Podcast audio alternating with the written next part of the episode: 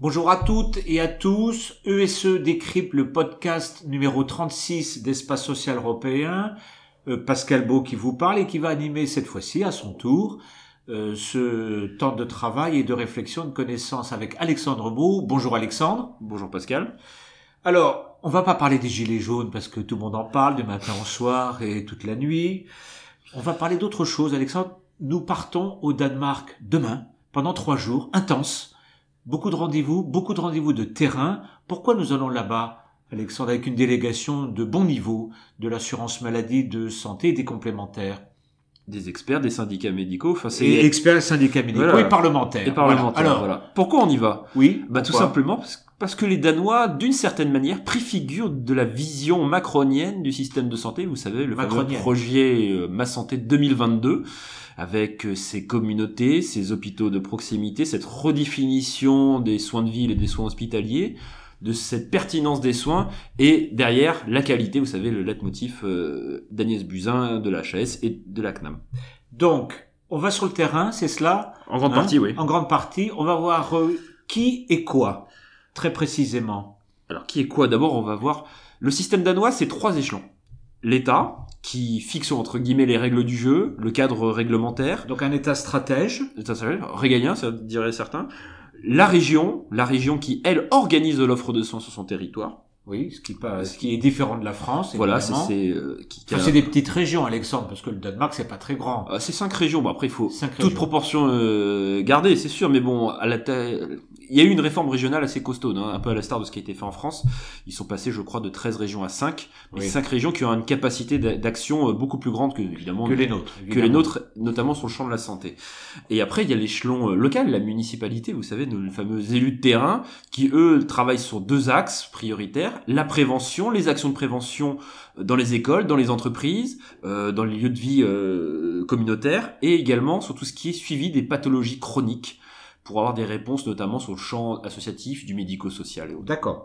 Donc on va voir des hôpitaux largement numérisés, donc il n'y a plus de papier, il n'y a plus de fichiers, il y a le DMP, euh, on utilise un smartphone pour un oui, pour un non, on a son dossier médical, on discute avec son médecin traitant, la médecine est décloisonnée, euh, on va voir donc des parcours de santé, notamment le diabète, je crois, euh, la psychiatrie, notamment la santé mentale chez les jeunes, c'est cela, le cardiovasculaire, et euh, donc on fait, on fait des hôpitaux, des centres de santé.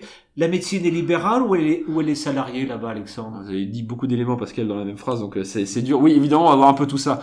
la médecine, elle est libérale, mais très encadrée, on va dire, hein, très encadrée par les régies, par ces fameuses ARS CEPAM, on peut dire, cette fusion CEPAM-ARS.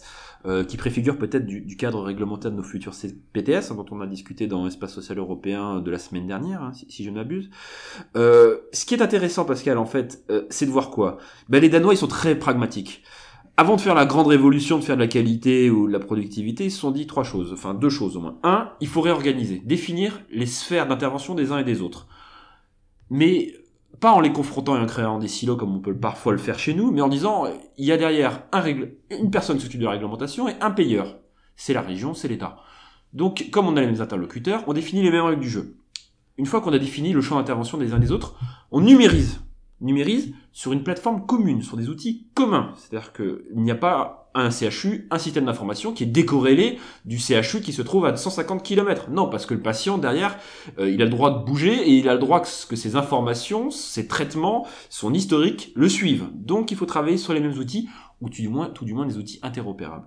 Une fois qu'on a fait ces deux aspects-là, c'est à ce moment-là que, quand une fois que je dirais le, mécanisme est assez à, à tourner à, plein à plein pot, c'est à ce moment-là que la région et les, les, professionnels de santé via les établissements mettent en place des parcours de soins, mettent en place des dispositifs d'accompagnement des pathologies chroniques, mettent en place des programmes de prévention. Vous avez cité euh, la problématique de la santé mentale, qui est un vrai sujet euh, au Danemark, euh, autant qu'en France. Hein, mais, bien sûr, autant qu'en France. Si ce n'est plus en France. Si ce n'est peut-être plus qu'en France qu'au Danemark.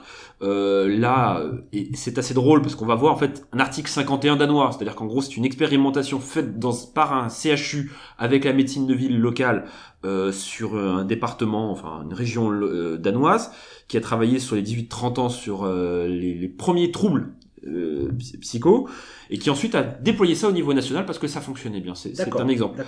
Après, pour revenir un petit peu, qu'est-ce qui fonctionne? Ben, C'est-à-dire qu'il y a les mots, il y a les actions. En France, on a tendance à dire le fameux virage ambulatoire et il faut qu'un certain nombre d'actes de, de hospitaliers basculent en ville. Ben, les Danois, ils ont mis les mots, mais surtout ils ont agi. Ça se voit dans les chiffres. Je vous donnerai quelques chiffres. Ça, ça permet de bien comprendre. Rapidement, les Très rapidement. Un, les chiffres indicateurs qui sont le nombre de lits d'hôpitaux pour 1000 habitants. En France, c'est les données OCDE, donc ouais, c'est entre guillemets inattaquable. En 2017. En France, il y avait 6 lits pour 1000 habitants hospitaliers. Au Danemark, il y en a 2,5. Donc vous voyez un rapport de 1 à 3 déjà. En termes de médecins, Donc, donc ça veut dire en clair, Alexandre, la réforme des hôpitaux danois passe par la médecine de ville. C'est Oui, vous- par- et vous allez le voir. Vous allez le voir. C'est assez drôle. Après, un nombre de médecins de ville exerçant pour 1000 habitants.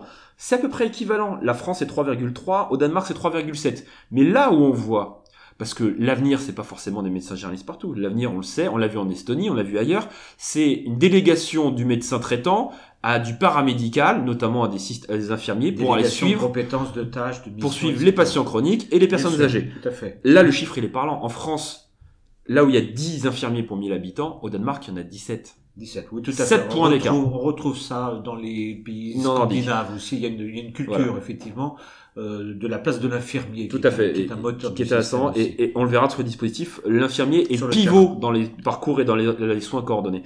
Aussi, un dernier chiffre qui, qui aspire à se dire quand même que leur mouvement et leur, leur modèle attire de nouveaux médecins, attire de nouveaux jeunes à s'inscrire dans ces, dans ces parcours-là.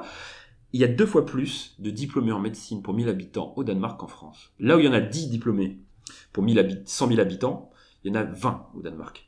Ça se régénère. Diplôme en médecine, mais ce sont des... euh, médecine, euh, alors et confondu, hein, spécialiste et, et, et généraliste. Il y a plus de spécialistes, c'est vrai, en part euh, au Danemark qu'en France, mais en même temps, attention, je crois que les Danois considèrent que le généraliste est une spécialité, contrairement Comme chez nous. Non, non, non, comme Enfin- chez nous, comme chez nous, c'est une spécialité universitaire, la médecine générale, Alexandre.